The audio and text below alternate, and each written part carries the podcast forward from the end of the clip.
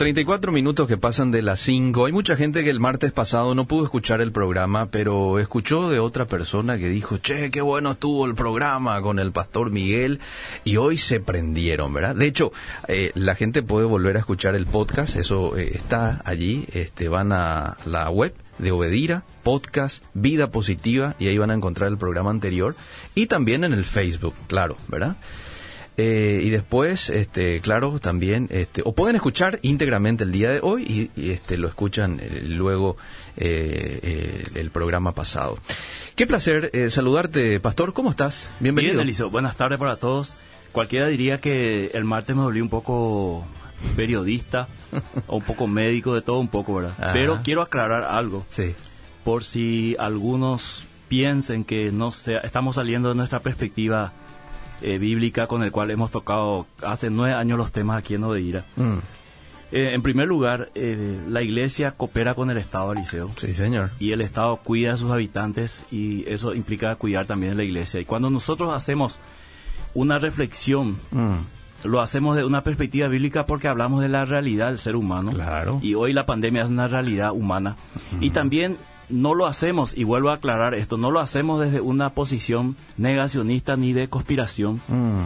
Tampoco eh, lo hacemos pro pandemia, ¿verdad? Hacemos una reflexión crítica como lo haría cualquier ciudadano en una ronda de tereré, claro. con estadísticas que son públicas, que son oficiales, y reflexionamos juntos acerca de esta pandemia que, aparte del virus, Eliseo, y sin temor a equivocarme, ya quiero decir esto, aparte del virus trajo muchos problemas graves que no se van a solucionar tan fácilmente eh, en dos, tres meses. Mm. Yo creo que van, algunos van a durar, como la parte financiera, algunos expertos dicen tres, cuatro años, eh, otros menos. La parte emocional va a llevar su tiempo, mm. ¿verdad?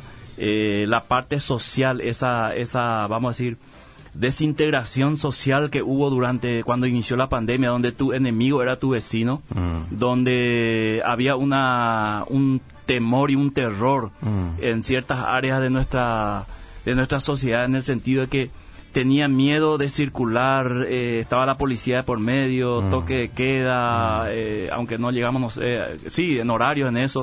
O sea, pasamos de una situación a lo cual no estábamos acostumbrados, terrorífica, y de eso también tenemos que recuperarnos, perdón, eh, sumándole a eso, la parte financiera, como dije, la parte familiar, el crecimiento de violencia, gracias querido Elías, la, el crecimiento de la la violencia intrafamiliar que hubo en este, en este mm. tiempo, los suicidios, eh, un montón de cosas que nos lleva a reflexionar, Liceo, con nuestras autoridades. las autoridades eh, de este país no pueden desoír mm. ni cerrar sus ojos a lo que está ocurriendo socialmente, mm. ¿verdad? Y yo quiero ser bien claro en esto, en que nosotros lo que hacemos es un análisis, una reflexión de realidades y por lo que nosotros vemos, por lo, que eh, percibimos, somos personas que trabajamos con gente en distintas áreas de educación, empresas, y podemos percibir esto. Y yo no creo exagerar en lo que estoy diciendo. Están las noticias más que y las estadísticas para avalar lo que estoy diciendo. Entonces, ¿cuál es la perspectiva bíblica de esto para arrancar el liceo de lo que estamos diciendo y continuar con, con lo que habíamos hablado? Mm. De que se tiene que buscar siempre el bien común. Eh, muchas veces nosotros como iglesia quizás hemos visto al Estado como, como un enemigo en el sentido de que el Estado no es iglesia. Eh, nuestro, estamos en un Estado aconfesional, ¿verdad? Pero en la Biblia marca claramente el papel de lo que es un Estado eh, vamos a decir, para, para Dios. Y el, Estado es el que hace justicia, el que busca el bien, común, el que protege, el que provee las, para las necesidades, para que haya un desarrollo social, un desarrollo económico, en todo eso. Y ahora estamos en una situación en que eh, el Estado eh, protege a sus ciudadanos en una pandemia, pero tenemos que reconocer también que se fue la mano, y no lo estoy diciendo yo. Sí los dicen los propios profesionales que están dentro del área de salud. Mm. Y hay un video del doctor Guillermo Sequera, director de vigilancia, que corre por las redes sociales, mm. donde él hace una tipo una clase política y reconoce algunos errores que se han cometido dentro de la pandemia. Y me parece excelente que un, vamos a decir, un servidor público mm. le diga a la gente, hemos, hemos cometido estos errores por esto y esto eh, cálculos que hicimos. Porque esto es cálculo matemático también, Eliseo. Ujú. Porque se, se, se prevé un número de contagiados, un número de muertes, pero la realidad te muestra otra cosa. Entonces, Sí. a esta altura, decir, nos hemos equivocado, nos hemos eh, pens- pensamos que iba a ser así, al final sucedió así. Eso es parte también de la reflexión y parte de la realidad, Claro. donde nosotros podemos ver mejor hoy al tema de la pandemia después de ocho meses.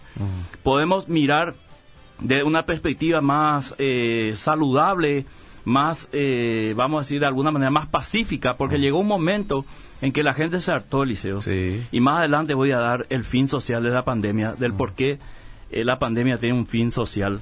Eh, o sea, el final de esta pandemia es más social que médica. Porque las personas se vieron tocadas en su bolsillo, se vieron aterrorizados, eh, no había tanta claridad. Ah, en esto entró toda la teoría de la conspiración que ya hemos hablado. Y entonces estamos hoy en un escenario donde o nos vamos todos a un extremo, declaramos o Mm. o nos vamos a, un, a una situación en, de- en donde somos más realistas con el tema del virus. Sí. Y eso es lo que yo busco en, en esta programación de diapositiva. Mostrar un equilibrio en que tampoco es declarar o y tampoco volver a fase cero, como ya están algunos anunciando, ¿verdad? Porque la realidad nos está mostrando otras cosas. Yo no soy médico, pero quiero reflexionar en este aspecto porque la, la mucha mucha parte, o sea, una parte de la sociedad o gran parte de la sociedad ya está viendo con otros ojos esta situación porque está más informado, porque ha, ha leído, porque ha visto también eh, en la realidad que no es tanto así como se nos eh, plantea. Y dije el martes pasado que iba a un dato de Ciudad del Este, por ejemplo, que Sí. el propio Guillermo Sequera dijo que iba a ser la Wuhan de Paraguay. Mm.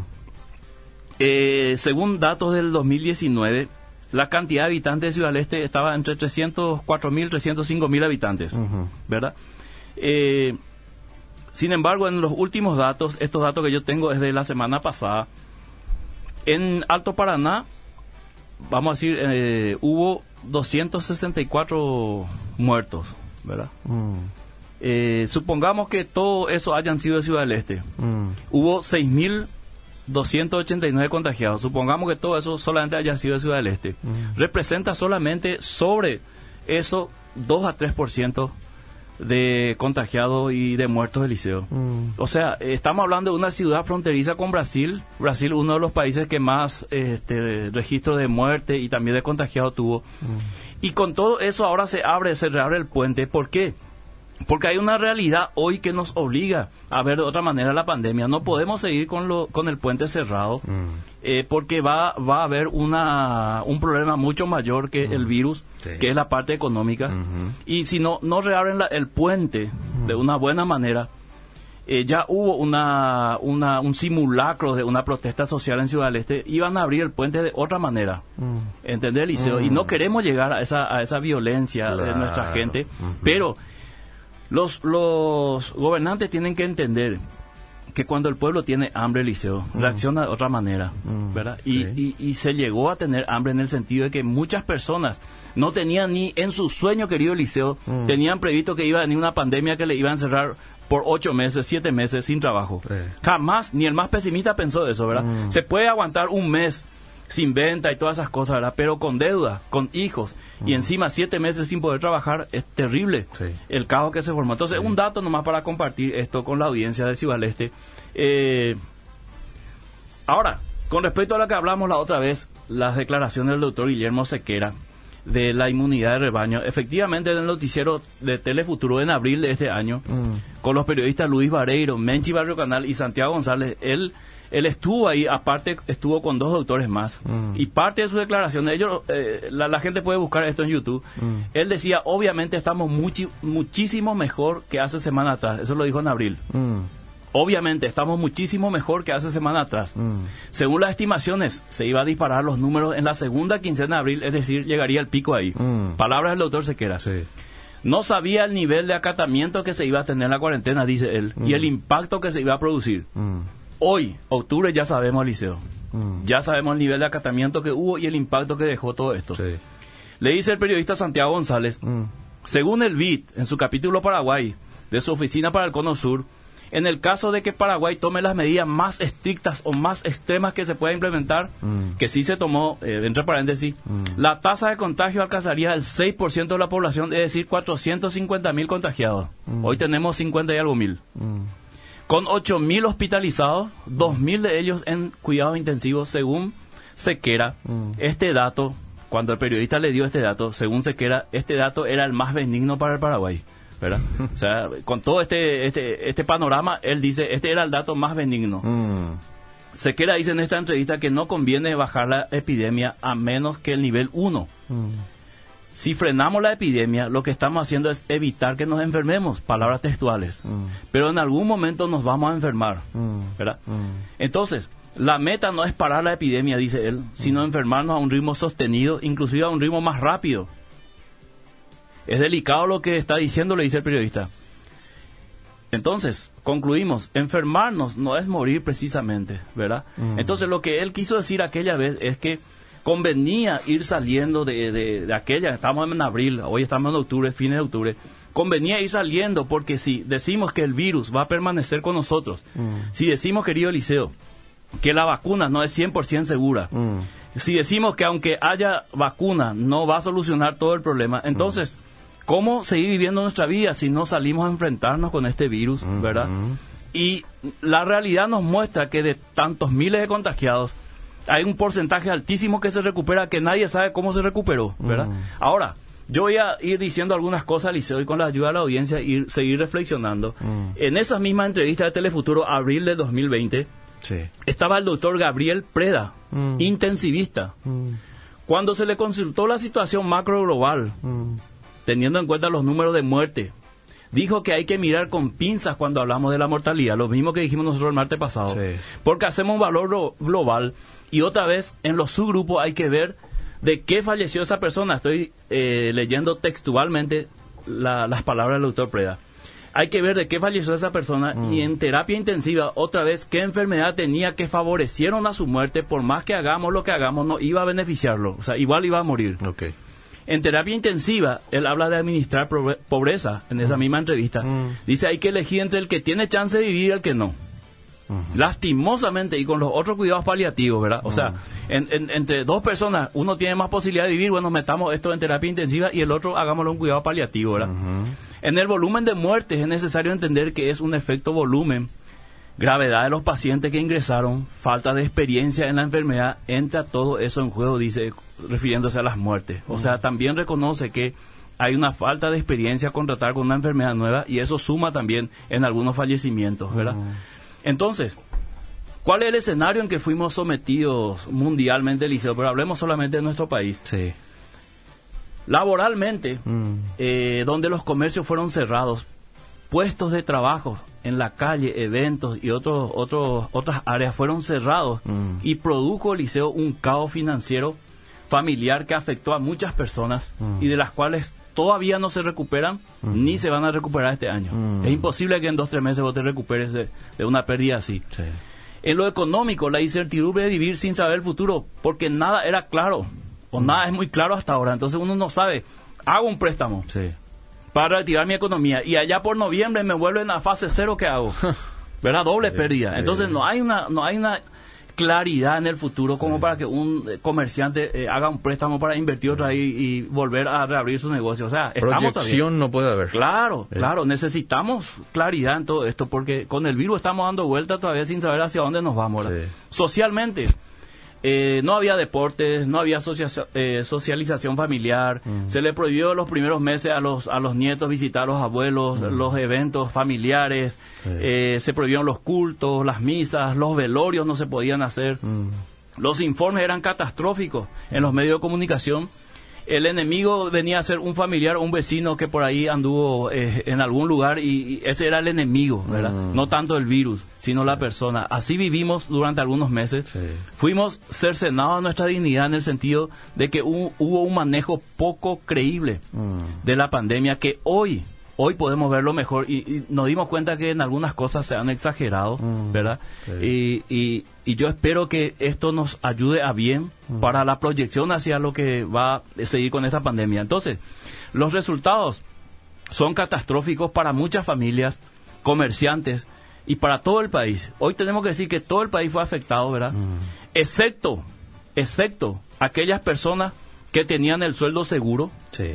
Que no le afectó absolutamente nada la pandemia en el sentido económico, a lo mejor le afectó emocionalmente por no poder ver a un abuelo, pero aún así, Eliseo querido, en plena pandemia, hubo también de parte del gobierno cierta flexibilidad, como el famoso caso del casamiento de un eh, la hija de un expresidente, públicamente, ¿verdad?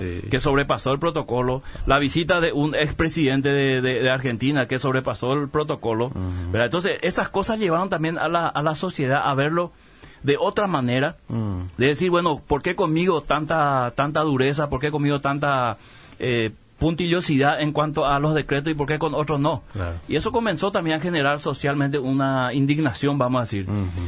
Conclusión, las medidas hicieron más daño que el propio virus a nivel global, mm. porque la OMS también erró en algunos casos, Eliseo, mm. eh, prohibió la autopsia al empezar el virus, ¿verdad? Eso quitó la posibilidad de saber exactamente cómo mataba este virus. Eh, hace poco dijo que el confinamiento no era muy eh, lo más provechoso para, para estos casos, ¿verdad? Después de siete meses, ¿verdad? Y así muchas cosas se van aclarando lastimosamente por el camino, pero ya el daño está hecho. Con el tema del tapabocas también. También. Habían prohibido en principio, después otra vez, ¿verdad? Después tenía que ser un material especial, ahora es cualquier material. Sí.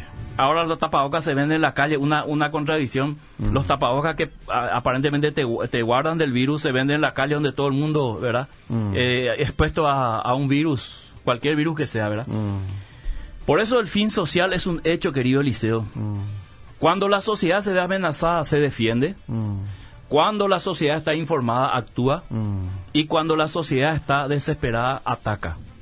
Repito, querido Eliseo. Por eso el fin social es un hecho. Voy a explicar más qué es un fin social.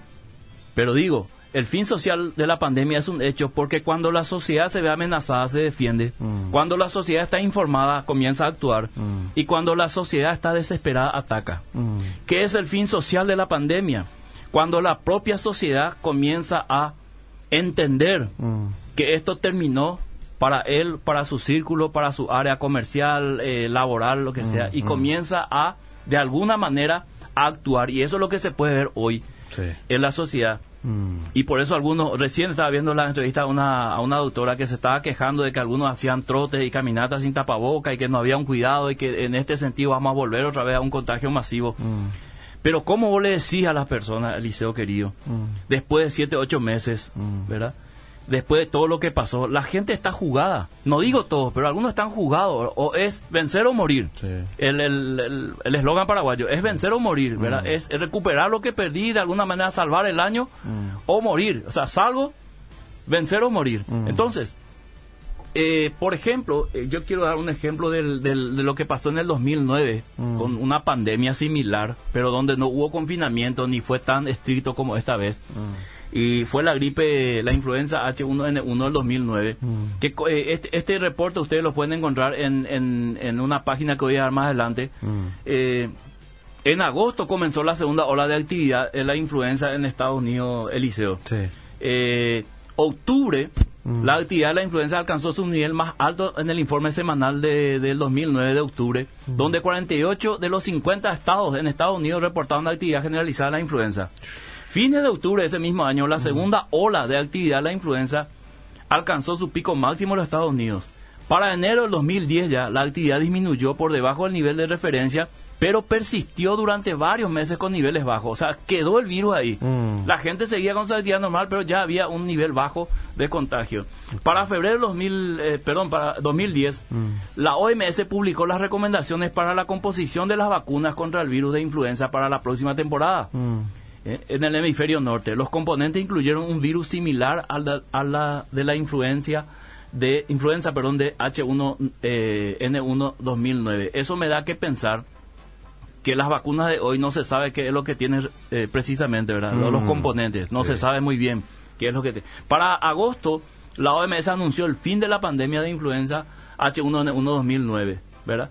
Eh, control, Centro de Control y Prevención de Enfermedades se llama la página si quieren entrar a buscar ahí. Estados Unidos, 330 millones de habitantes, más o menos, 8 mm. millones 600 mil casos aproximados, un 2% de su población total hoy en COVID. Mm. Repito, Estados Unidos con 330 millones. tiene 8 millones 600 mil casos, ¿verdad? 225 mil muertes, otra vez 2% de los contagiados, este es un 2% de los contagiados. Brasil tiene este 200 millones de habitantes, tiene 5 millones 400 mil contagiados, 4 millones 850 mil recuperados, no se sabe cómo se recuperaron, pero se recuperaron, y 157 mil muertos, Eliseo, 3%. Aquí al lado, nomás Argentina tiene un millón de contagiados, 28.996 muertos y 895.000 recuperados, otra vez un 3% más o menos. Eh, bueno, querido Liceo, eh, digamos que el continente suma casi 19 millones de contagios, ¿verdad? 610 mil 610 mil muertes, continente americano. Sigue siendo el más afectado por el virus, aunque eh, es en Europa donde crecen más rápido los contagios. Este es el informe según la Organización Mundial de la Salud en su informe diario. Bien, ¿por qué es el fin social de la pandemia? Explico, después le podemos escuchar a la audiencia. Porque la sociedad perdió el miedo al virus, querido Eliseo. No perdió el respeto, pero perdió el miedo. No perdió el respeto porque eh, este virus viene a ser como cualquier otro virus en el sentido social, como la influenza, el dengue, la gripe H1N1, etcétera. Y ahora ya hay, creo que algunos casos de dengue, querido Eliseo. Entonces la sociedad dice, bueno, salgo acá, me agarra el dengue, salgo acá, me agarra la influenza, salgo acá, me agarra el COVID. No tengo opción, tengo que salir. Por eso es un fin social cuando la sociedad pierde el miedo, no el respeto como dije, ¿verdad? Porque sigue usando tapabocas y lavándose las manos. Los asintomáticos serían personas con gripe sin síntomas entonces. Casi, casi algo que no se ha visto hasta aquí. Personas que tengan gripe pero no tengan síntomas, ¿verdad? eh, los asintomáticos han puesto en evidencia que es imposible no contagiarse aún en el círculo familiar. Mm. Porque los médicos te dicen, en tu círculo familiar ahí vos te podés mover, ¿verdad? Sí. Pero ¿dónde vos sabés si un primo o un hermano o tu Mm. papá, tu esposa, quien sea, tu hijo, es un asintomático? No se sabe. No lo podés saber. Sí. Entonces es posible que sea y estés contagiando a toda la familia y toda la familia haya tenido COVID y nadie se dio cuenta, Sí. ¿verdad? Que sucede también y es, es comprobado eso de que puede pasar.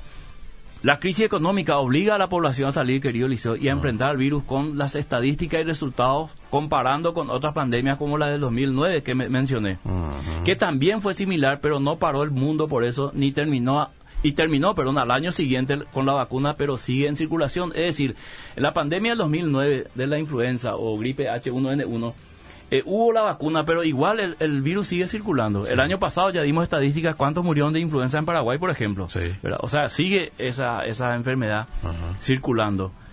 Eh, si alguien quiere tener más datos de esto, entonces puede entrar al Centro de Control y Prevención de Enfermedades eh, en la página. ¿verdad? Está todo el cronograma de cómo se originó aquella pandemia y cómo terminó. La recuperación económica, emocional y social tendrá que ser sostenible y realista para no tener una crisis social, querido. Sí. Es decir, acá todos tenemos que ayudarnos finalmente para salir de esto, ayudarnos en, en qué sé yo, comprar de los comercios más chicos, eh, qué sé yo, eh, de alguna manera que circule otra vez un poco de efectivo para respirar. Eh, el gobierno está de a poco soltando algunas actividades, me parece muy bien, y esperamos que para fin de año por lo menos se se libere más el liceo, ¿verdad? Mm. Ahora está la cuestión de Cacupé, por ejemplo, que va que es un evento que va a reunir a muchas personas. Yo vivo en Ipacaraí, liceo, yo te quiero mostrar. El 6 ya comienza la actividad en Mm. Ipacaraí. Y lo que es el 7 ni te cuento, ¿verdad? Seguro. Eso genera económicamente para la ciudad de Pacaraí Ah. muchísimo dinero. Seguro. No sé cómo va a ser este año, Ah. pero una persona puede ganar en esa fecha, puede ganar lo que no ganó en un mes, Ah. en una sola noche, Sí. ¿verdad? Y esto lo digo con propiedad porque vivo ahí. Sí. Entonces, no sé cómo ser, pero de alguna manera, pongo un ejemplo nomás, una actividad o la actividad de los deportes que genera también de alguna manera algún reincentivo Económico. económico, exactamente. Entonces, no podemos seguir viviendo en estas condiciones que estamos. Mm. Eh, cada país debe buscar las soluciones según su contexto. No podemos estar mirando a Italia, a España, que ahora están en invierno, querido Eliseo. Es otro contexto, Sí. es otra situación. Nosotros estamos en pleno verano, estamos con el dengue encima, somos un país pobre. Nuestro sistema de salud no es que ahora nomás tiene problemas por el COVID, siempre tuvo problemas, Sí. ¿verdad? Entonces, eh, tenemos que vivir según nuestro contexto y tratar de eh, confrontar esto. Es urgente que se reanuden ciertas actividades de reactivación económica, ya lo dije. Eh, si viene la vacuna, tendremos otro debate, el Mm. cual es si debe ser obligatorio o no. Sí. Ya algunas personas anticipan socialmente que la vacuna no, o sea, que ciertas personas no se van a vacunar Sí. porque creen que esa vacuna es para reducir la población, Sí. ¿verdad? Creen que esa vacuna tiene el chip, el- yendo al campo más eh, eh, espiritual, digamos. Sí. Creen que esa vacuna es, es para traer ciertas enfermedades y con eso vamos a morir más rápido. Entonces, hay, hay teoría de conspiración detrás y pone a una sociedad ahora dividida por- con los que están esperando la vacuna para la reactivación, para volver a la normalidad y los que son antivacunas o negacionistas, como quieran llamarlo, que dicen no. Yo ni loco me voy a vacunar, ni voy a dejar que mi hijo se vacune, porque esa vacuna tiene el chip, porque esa vacuna me quiere matar. Y en ese escenario vamos a encontrarnos el próximo año. Si con la vacuna no se soluciona el problema totalmente, entonces no debería ser obligatoria la vacuna. ¿Verdad? ¿Entendés? O sea, si traen una vacuna y dicen, bueno, esto no, no sabemos si va a funcionar 100%, Ah. entonces ¿para qué obligarnos a vacunar? Es, es solamente un pensamiento. Vos sabés que hoy leía esta noticia, el Tribunal Supremo, mientras usted toma su agüita, el Tribunal Supremo de Brasil Sí. respaldó que el Estado obliga a vacunarse contra el coronavirus, pero Jair Bolsonaro reiteró su oposición. Estoy acá al lado. En Argentina también se está debatiendo el tema, Ah, ¿verdad? Eh, ahí, Eliseo, querido, yo no puedo opinar mucho porque no soy médico, ah, pero en el 2009 sí la vacuna ayudó mucho con el tema de la influenza. mm, Quizás también este, esta vacuna ayude mucho con el tema del COVID, no lo sé, Liceo querido. Lo que sí que se mezcló todo ya. Y ahí es difícil, eh, vamos a sacar una solución equilibrada. ¿Por qué? Porque por un lado está la parte, do- como mencioné la otra vez, la escatología, mm. donde muchos pastores salieron a decirlo el tema de la vacuna que tenía el chi, que la marca de la bestia, y ahí ponele. En una población de 10% de, de iglesia evangélica, un ejemplo, Sí. 700 mil, ah, Ponele que de esos 700 mil, 500 mil crean esa, esa, esa perspectiva escatológica. sí, Entonces, 500 mil fueron afectados en su cosmovisión con esta vacuna. Ajá. ¿Y quién les quita eso al liceo después? ajá, ¿Verdad? cierto. Entonces, estamos, estamos, en, estamos en una situación difícil donde lo que más se va a necesitar aquí de parte de los líderes espirituales es discernimiento. Sumando a esto, se escribe una nota de la ASIET y el arzobispado de, de- de- de Asunción, creo, juntos, escriben una nota eh, diciendo que el- a partir del 25 de octubre ellos van a, a, de alguna manera, reunirse de acuerdo a la capacidad del templo. Mm. Lo que muchos tomaron como una rebelión, Mm, eh, otros aplaudieron, ¿verdad? En fin, ahí está la nota. Sí. A mí me parece un, vamos a decir, un pedido digno lo que hacen ellos. justo. Justo, claro. Sí. Tenemos un templo para 10.000 personas y ¿por qué no podemos entrar 500 aquí en vez de 50, ¿verdad? O 100 como es ahora, claro. ¿verdad? Pero nos divide también como cristianos porque algunos aplauden, otros están totalmente en contra. Para Mm. muchos es fue una metida de pata, fue una una incitación a la rebelión social, como cristianos no deberíamos levantarnos contra la autoridad, bla, bla, bla, todo lo que ya se dijo. Sí. Entonces, tenemos que sentarnos ahora como líderes espirituales y ser conscientes de que detrás nuestro hay un pueblo Mm, al cual tenemos que guiar. Y esto que nosotros hacemos en Vida Positiva, Liceo, es solamente ver la realidad sobre estadísticas oficiales y sobre situaciones reales. Mm. No estamos diciendo hagan esto, no hagan eh, aquello. Estamos poniendo ahí y que cada uno vea. Quite Y aquel que no vio, claro, aquel Sí. que no vio, lo comienza a mirar desde esa perspectiva. Sí. Estamos en este momento en una liberación paulatina de las actividades. sí. Pero afuera vos podés percibir que la gente está eh, atropellando ¿verdad? El- esa libertad que más o menos tiene. ¿Por qué? Porque también nuestras autoridades tienen que entender que estuvo siete meses enjaulado, Mm. eh, eh, disculpando la expresión exagerada, estuvo eh, aman- maniatado económicamente, Sí. socialmente, y ahora por fin se le da un poco de libertad. ¿Y cómo quiere que reaccione la gente? Huh. La gente, Alice, la gente ya está pensando el, el sábado ya vamos a poder jugar, eh, qué sé yo, eh, ya voy- puedo salir a caminar, trotar, ya no tengo ese temor de que alguien me denuncie por, por estar trotando sin tapaboca, qué sé yo, ¿verdad? Entonces, socialmente estamos, por lo menos, eh, eh, sobre nosotros hay una nube negra, Mm. ¿verdad? Que se está despejando de a poco. Y yo quiero aquí querer entender qué piensa la OMS con respecto a lo que viene, ¿verdad? Mm. Definitivamente, si la vacuna llega ya por septiembre de 2022, no me, no me veo, Eliseo, y no sé qué dice la audiencia, viviendo así hasta septiembre. Mm. Si nos costó siete meses vivir así Sí. y dejó todas las secuelas que dejó, ¿qué sería otro un año más? Sí. Terrible. Bueno, aquí quiero parar para escuchar la audiencia, querido Y Liceo. hay muchos mensajes, ¿eh? Hay muchos mensajes. Para algunos es una pérdida de tiempo hablar de esto. Nunca le vamos Puede a dar, ser, nunca le vamos ser, a dar sí. a todos la- el gusto, ¿verdad? Pero algunos están felicitando el que usted se anime y hable de esto de manera eh, así tan responsable y con estadísticas. Pastor y Eliseo, me encanta, me encanta, dice. El programa, lo digo es que las otras epidemias, Pastor, no hubo tanta plata de por medio. Por ejemplo, el dengue. ¿Cuántos murieron? Y para el Estado no declaró ni siquiera epidemia, porque no hubo plata de por medio. Esta es diferente, dice. Bueno. Otro dice, buenas tardes. Con respecto a las vacunas, debe ser opcional. Yo no creo eso del chip, pero sí creo que una persona con sistema inmune baja no va a soportar, lo digo con experiencia, por las vacunas contra la influenza. Todos Sí. los años mi familia se vacunaban y nos dejaban por el piso por dos meses y más. Yo me quedé con secuela a causa de eso. Desde hace dos años dejé de vacunarme y ahora me siento mucho mejor. Ni me engripé. Y si me engripé, apenas lo hice tres a cuatro días y continúo mi vida, tranquila, dice. Hmm. A ver, ¿qué más? Está muy bien, gracias a Dios, yo estoy todavía en cuarentena. Ah, dice, a, a mí me salió positivo, pastor, tengo dos hijos de 7 y 5. Le pregunté si ellos enfermaron, me, me dijo no, no enfermaron ellos. Ok. Buenas tardes, una pregunta. En el 2009 no era cristiano. En ese tiempo se pensaba que la vacuna contra el H1N1 era el chip. Y ahora se vuelve a hablar, ¿verdad? Sí, porque es un tema, es un tema eh, puntual según la época del Liceo. Sí. Eh, el tema de la escatología ya lo explicamos, es según la perspectiva. Mm. Y aquí eh, yo quiero apelar a la conciencia de los líderes cuando hablan de escatología. Cuando un líder habla de algo que en la Biblia no es claro y el, el líder espiritual habla de una manera clara y contundente, a mí me preocupa, Eliseo. Mm. Porque eh, justamente es un tema que se da a interpretaciones, ¿verdad? Entonces yo puedo interpretar que podría ser así, pero no decir así va a ser. Claro, ¿verdad? O sea, claro. no asegurar. lo de la marca de la bestia, todavía no nos ponemos de acuerdo realmente qué es. Claro. Podría ser una marca física, Sí. podría ser una marca social, podría ser una marca espiritual, Mm. pero no vamos a decir algo que es contundente cuando la Biblia no dice exactamente, ni siquiera sabemos qué es. Tenemos que ser sinceros, aún los teólogos no sabemos exactamente qué es. Claro. Por eso hay varias interpretaciones. Ahora, usted ve poco probable que esto sea el- la cuestión del chip, ¿verdad? Yo particularmente, yo, Miguel Gil, Sí, sí. no creo que, que la marca de la bestia venga a través de una vacuna. Ajá. eh, por medio de la salud.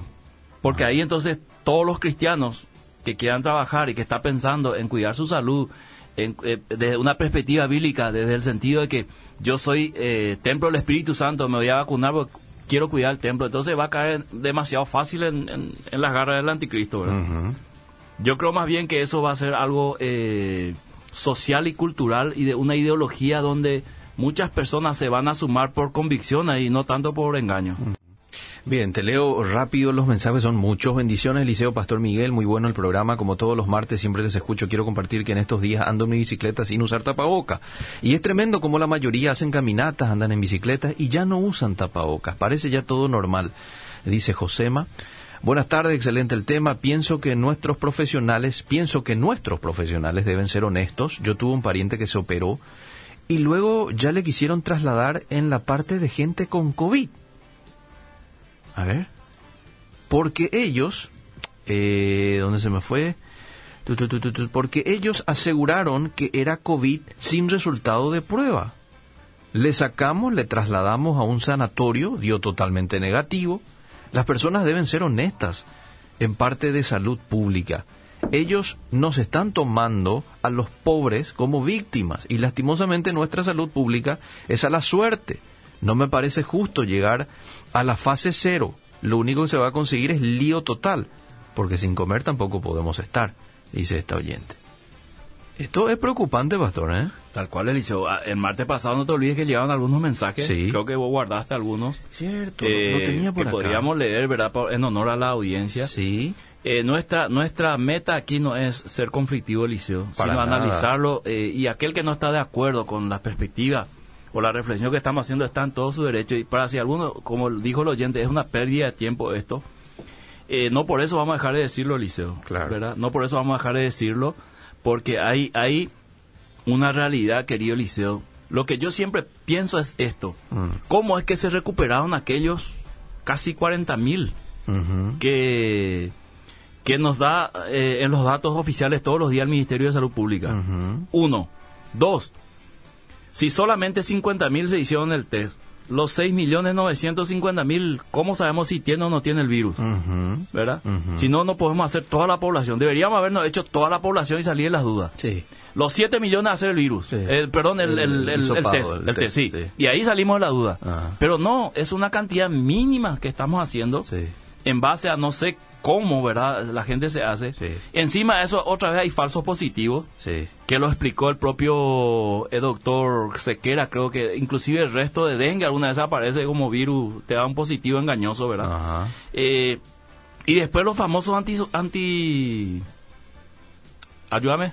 Asintomáticos. Ajá. Asintomáticos, ¿verdad? Que no sabes quién es, Sí. porque no presentan ningún, síntoma, síntoma, sí. ¿verdad? Entonces, yendo a profesionales, escuchando a profesionales que dice una cosa y al otro profesional que dice otra cosa, la población queda en el medio Ajá. con más duda todavía. Claro. ¿Verdad? Sí. Entonces, ante la duda que hacer liceo, hacer el experimento, en la carga de prueba. Ah. O sea, ¿cuántos son en tu, en tu casa, Liceo? Cinco personas. Cuatro, ¿Verdad? sí. Cuatro personas. Sí.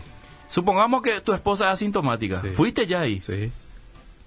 ¿Y los tres? Ha- Hagámosle el test. Tiene Mm. positivo, pero resulta que vos y tus dos hijos no están es contagiados. Mm. Entonces tiene que haber una explicación por qué no se contagiaron si estuvieron en contacto, dormiste con tu esposa, Sí. le besaste Sí. y sin embargo no te agarró. Es, es raro. Entonces, concluiríamos con esta breve reflexión, ¿verdad? Que casi no quiero llamarlo ni reflexión. Ah. Entonces, podríamos andar sin tapabocas, podríamos recuperar algunas actividades. Ah. Si la lógica social o experimental nos está diciendo que no ocurre de la manera que este, decíamos que iba a ocurrir. Sí. Y en, esa, en ese video que circula el doctor Sequera, es, eso es lo que él dice Ajá. pensábamos ciertas cosas, pero él la realidad nos muestra otra cosa. Ajá. Entonces, estamos conociendo mejor al virus, dice él. Sí. Bueno, ojalá que este conocimiento, eh, o este mejor conocimiento acerca del virus, nos permita volver de alguna manera a la, a la normalidad. Imagínate, yo ya estoy pensando el año que viene si, si mando o no mi hijo a la escuela. Y yo también estoy Y, pensando. pero en eso. ¿quién, ¿quién a mí me va a decir que tengo que mandarlo o no? Ah. El ministerio. Sí. El ministerio. Sí. Y yo te digo, Eliseo, como educador, Sí. las clases online son espectacular para chicos de 15 años para arriba. Ah. pero no para los, No, los- así para los chicos, no, no, claro, no, ellos no, tienen que tienen estar en clase, claro, es parte de la educación. Entonces, eh, aquí todavía se tiene, hay, hay mucha tela que cortar Eliseo en este tema. En el Antiguo Testamento, ¿cómo se trataba con las eh, personas enfermas? Se les apartaba ¿Se les a los enfermos, Sí, sí. pero no a toda la población. No a toda la población. Se les aislaba Ah. hasta que se recupere la lepra, por ejemplo. Ah. Hasta que muestre alguna mejoría, se le presentaba al sacerdote después, el sacerdote daba su ok. En este caso, es una opinión muy personal. Sí. Si alguien no está de acuerdo y dice que es un virus lo que yo estoy diciendo, acepto completamente. Para mí, el uso de tapabocas tendría que ser opcional y tendría que ser recomendable para aquellas personas que más o menos presentan algunos síntomas Sí. y se va a ir a trabajar así. Sí. O mejor, si presenta algunos síntomas, que se quede en casa. Porque al principio nos dijeron 14 días en la recuperación, pero al final ahora es 5 días nomás ya, ¿verdad? Entonces, que se quede 5 días en su casa o si va a salir no presenta síntomas demasiado graves, que use tapaboca, ¿verdad? Ah. O sea, algo así. Es, es un pensamiento más que yo estoy eh, diciendo, Liceo. Hermano, ¿quién lo que te dijo cinco días? Dirá alguien del otro lado. El propio Sequera. Claro. Usted me pasó el video Claro. y lo, lo, lo dijo en un video que grabó. Por eso ahí, lo primero circulando. que se me le metía al albergue, Sí. se le metía por 14 días. Sí, y ahora ellos mismos se dan cuenta de que es menos. Sí. El doctor Smith también lo dijo acá Sí. en, en la radio. Sí, Y eso fue lo que reconoció Sequera. Este, cometimos el error de aislarle a la primera persona, dijo, Sí. 45 días, cuando en realidad hubiera sido 5 días nomás, porque 5 días nomás tuvo Pero era por desconocimiento. Claro. Ahora, hoy tenemos un panorama más abierto, ¿verdad? Sí. Y hay que, esa ola de, de, de, de Europa y todo, hay que entender que ellos están entrando en invierno ahora, querido Liceo. Sí, ¿verdad? sí, están en pleno invierno. Bueno, te leo más, ¿sí? Más Bueno. mensajes. Eh, a ver, ¿qué pérdida de tiempo, hermano? A este me refería. Todos tenemos que morir alguna vez, con pandemia o sin pandemia. Lo correcto sería hablar que nuestra vida es pasajera. De lo que tenemos que hablar es lo que va a ocurrir después de la muerte. ¿Nos pasamos hablando de eso, oyente? Y hoy nos tomamos el tiempo, hoy el martes pasado, para hablar de una cuestión que forma parte de nuestra realidad. Nos está afectando hace ocho meses a nivel mundial, a nivel nacional, la gente quiere saber de manera objetiva, con estadísticas. Y probablemente... Hemos hablado en su momento, Eliseo, cuando empezó la pandemia, de, de, de, lo que significa este el confrontar situaciones de muerte, lo que dice la Biblia, lo que o sea, siempre nos tomamos tiempo para hablar de temas puntuales. Y la radio las 24 horas habla de, de, la Biblia y de lo que puede pasar después de la muerte y todo. Bueno, bendiciones Eliseo, saludos a la familia de la radio. Bueno, hago llegar aquí a los compañeros. Y de Lina Palacio, excelente el programa, gracias. Bendiciones, excelente como siempre el programa, Viviana. Buenas, ahora empiezo a verlos y justo alcancé a escuchar lo que está diciendo el pastor y no es tan ligera esta pandemia. Los veo, eh, ok, gracias Leti por este mensaje que nos envías. A ver, ¿qué más? ¿Cuánta sabiduría expone el pastor? Gracias por hablarnos de esa manera, con tantas teorías, especulaciones. Se necesita que se exponga eh, el tema de esta forma. Aprecio mucho al pastor, pero pienso que es una irresponsabilidad decir solapadamente que la gente puede salir sin tapabocas con todo lo que exageraron, no nos cuidamos, imagínense, eh, bueno. Aclaro que es una, una por eso aclaré, Eliseo, menos mal que está grabado siempre esto. Está grabado. Aclaro que es un pensamiento personal, sí. ¿verdad? En base a lo que... Y cuando yo digo eso, Eliseo, tampoco eh, estoy alentando a que salgan sin tapaboca, ¿verdad? Porque hay, una, hay un decreto que es, uso obligatorio. Yo estoy diciendo, Eliseo, que lo más lógico desde mi punto de vista, personalmente sería eso. No estoy diciendo salgan sin tapaboca. Tampoco pongan en mi boca lo que no, no dije, ¿verdad? Respetable siempre la opinión de nuestro oyente del liceo. Y, esto es esto es así, ¿verdad? Uno puede estar de acuerdo en desacuerdo, ¿verdad? Pero la realidad es la que estamos viviendo. La verdad que ya es un reí esto, dice. Sinceramente nos están matando este gobierno. Desde el primer momento ha dicho que el, al santo cohete se le encerró al pueblo. Eh, bueno, eso fue lo que dijo la OMS, ¿verdad? Hace poquito. Y continúa. Creo que la gente con síntomas que están enfermos los que deberían usar tapabocas. No general, porque afecta la salud, sinceramente. Bueno, yo con toda la familia tuvimos el COVID-19 y no es para tanto como dicen las noticias, es el colmo. La gente que murieron son las que se van a morir nomás luego. Mi hijo se curó recién de cáncer terminó recién tratamiento de quimioterapia y le agarró también el COVID y no le afectó casi nada. Mira vos. Bueno, con cáncer le, agarró también el COVID y salió sin problemas. Bueno, esto dice Asu Ojeda. Gracias, Asu. Lo que pasa, Liceo, que no podemos decir que todos los que tienen COVID van a morir, ah. porque eso es lo que nos dieron a entender al principio. Y por eso es importante hablar de esta realidad. La realidad hoy nos muestra que de 50.000 contagiados, murieron 1.300 y algo. Sí, ¿cierto? Sí. De eso, de lo que sabemos que se contagiaron, de lo que no sabemos, eh, quizá haya alguien que haya muerto de COVID, no se sabe, ¿verdad? Ajá. Pero hubo más gente recuperada de lo que fallecieron, ¿verdad? Y dentro de esos 1.300 que fallecieron, muchísimos fallecieron porque tenían otras enfermedades de base, que yo leí las propias expresiones del doctor Preda, que decía que también no podemos culpar todo a que murió solamente de COVID, sino que en terapia cuando entran, entran porque realmente están mal ya de alguna enfermedad. Y que todo eso sumó también a la cantidad de muertes. Acá un muchacho era alérgico al humo y le, y le llevó, dice. No sé qué le llevó, el, bueno, ese hecho. Se fue oliendo, dice. Muy bien. Hola, yo no creo también que en la vacuna haya chip, sino de alguna manera están influyendo porque te vas en el súper, te ponen el termómetro y así será cuando el chip esté. Y otra cosa, que el Papa dijo que la vacuna va a ser obligatoria. A buen entendedor, pocas palabras. Así que preparémonos, porque esto viene. Eso que dijo el Papa, ¿eh? otro... Primera que escucho, Liceo. Sí, yo también no estoy al tanto de eso. ¿Qué opinan de la vuelta a clases a término de año? Vamos a analizar, ya que están hablando de eso. Buenas tardes, quiero comentar que mi esposo y yo nos curamos en casa con la ayuda de Dios, sin nada del COVID. Yo voy a decir lo que dijo el doctor eh, Tomás Balmelli. Con relación a la volver a, clase. Para, él es una medida que no tiene sentido porque es un mes que van a estar ahí. Se podía evitar ese riesgo de alguna manera, ¿verdad? Mm, mm. Pero lo que yo entiendo que el Ministerio de Salud Pública quiere hacer es experimentar mirando el próximo año. Según la reacción o según la, eh, vamos a decir, la respuesta o el resultado de este experimento, seguramente van a tomar decisiones para el próximo año de la vuelta a clase. Porque tenemos que entender que quienes vuelven a clase liceo, los chicos que tienen 17, 18 años, Sí. ¿verdad? Sí. No están volviendo también los niños de 8, 9 No, años, ¿verdad? Entonces, no. eh, siempre se dijo un momento que la, la población juvenil era más fuerte y que casi no había muerte de jóvenes eh, en este tema del COVID y así muestran los resultados, ¿verdad? Las- todas las personas que murieron, un, un alto porcentaje son personas de tercera edad. Entonces, quizás quieren probar con volver a clase y la reacción en cuanto a contagio y muerte seguramente, ¿verdad? Pero yo yo creo que los jóvenes ya se están encontrando luego entre compañeros por ahí, ¿verdad? En alguna plaza, en la y casa sí, nosotros los- decimos que no vuelvan a clase de liceo, pero vos tenés que ir a las canchitas de los barrios, Sí, ¿verdad? sí. a full y, y- y- y no, no se puede impedir eso del liceo, ¿verdad? Por eso hablamos de un fin social, ¿verdad?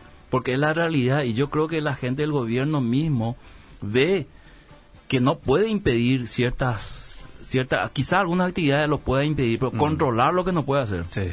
¿Cómo vos le controlás, por ejemplo, al Liceo Rolón que se junte con todos sus familiares cuando se permite solamente hasta 12 y el Liceo Rolón este, se junta a 20? ¿Y quién controla eso? Queda responsabilidad de cada uno. Acá un oyente le encanta la manera que usted está hoy hablando. Dice, incluso ya se quiere ir a su iglesia. ¿Dónde queda? Y para ahí, te va a costar ir ahí, oyente. Eh, a no ser que sea por la zona, ¿verdad? Y, Ah, no, por la y no zona, tenga sí. iglesia. Sí. bueno, si a está ver. por acá, andate con el pastor Emilio. Pastor Emilio, muy sí, bien. más que vencedores. Sí, sí, sí. Excelente el programa, mi respeto para el pastor, muy lindo el tema, dice Esther. Bendiciones, no está confirmado la vuelta a clases. Los diferentes grupos, padres, gremios y grupos de estudiantes no están de acuerdo. Sí, y hay muchos docentes que tampoco están de acuerdo, ¿verdad? Pero parece que ya es un hecho, ya se anunció, que desde noviembre, el 2, creo que vuelven. A ver, 40 años vagó el pueblo hebreo en el desierto y nosotros no aguantamos unos meses. En mi Eh, barrio están jugando en las canchitas. Están llenas, dice aquí en Barrio Tacumbú. Sí. Alejandro. Sí, es una realidad, Alicia, y, y a eso apuntamos cuando hacemos la reflexión de Sí. que no podemos negar ciertas realidades. No estamos diciendo que está bien, Mm, pero cuando vos mostrás una realidad, Liceo, vos mostrás lo que hay. sí, No está diciendo esto está bien, esto está mal, Sí. sino esta es la realidad y esa es la realidad que vive Paraguay hoy. sí, sí. Paraguay está mal financieramente. Aquella persona que, que aún con la cuarentena eh, siguió cobrando su salario, no va a ver las perspectivas de aquella persona que cerró su negocio, eh, cuya, cuya familia dependía de eso. Es cierto. Pero es una realidad. Sí. Muchos negocios quebraron el liceo, Sí. se fueron al mazo, Sí. ¿verdad? Y están tratando ahora de recuperar de cualquier manera. Yo, por ejemplo, no quiero estar en el zapato de los empresarios propietarios de canchas sintéticas. Sí. Y ahora, eh, en principio se habló de que se iba a habilitar el 1 de, o el 2 de Pasó noviembre. para el 16 de Pasó noviembre. para el 16 de Tienen que esperar dos semanas más. Imagínate lo que es. Ocho meses. Sí. O los que tenían gimnasio.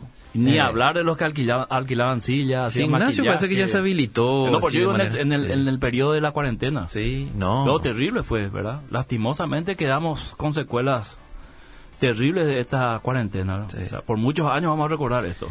Bueno, hagamos un resumen, pastor. ¿eh? Palabras finales, ¿le parece? Sí, eh, a todos los que han estado escuchando o viendo el martes pasado y hoy, bajo ningún sentido en vida positiva, hablo por, por cuenta propia, alentamos a- al mal.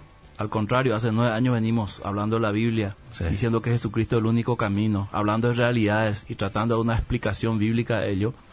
Y quiero concluir, Liceo, diciendo que en esta realidad social Ajá. que estamos viviendo, nos toca darle esperanza a este pueblo. Sí. Que Paraguay superó una guerra como la Triple Alianza y se volvió a levantar como nación, Ajá. ¿verdad? Eh, superó, superó perdón, varias crisis internas, revoluciones, eh, golpes de Estado y se levantó. Y yo creo que vamos a levantarnos otra vez, ¿verdad? Amén.